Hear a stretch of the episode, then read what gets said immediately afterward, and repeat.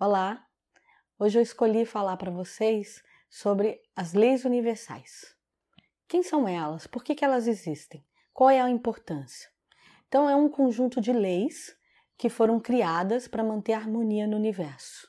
Essas leis são leis que elas regem tanto os espíritos encarnados quanto os desencarnados.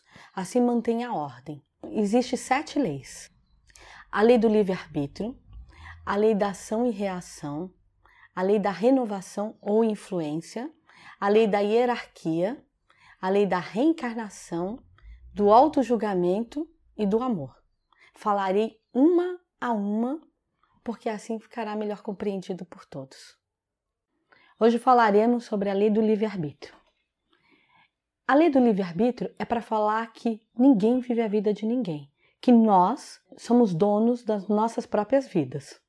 Isso não cabe jamais a alguém determinar o quem nós somos, o que faremos, como viveremos. Quando a gente se permite, deixa alguém é, romper essa linha do livre-arbítrio, a gente começa a ser um fantoche na vida do outro. Então não cabe isso. A gente vem aqui e acaba sendo um transeunte pela vida. Então a lei do livre-arbítrio é a lei para falar que você é dono total da tua vida, senhor absoluto, só cabe a você decidir todas as coisas, mas lembrando que existe a lei da ação e reação. Então, tudo aquilo que a gente fizer, a gente vai assumir. Então, isso é a maior prova que não existe vítima na Terra. A partir do momento que existe esse entendimento.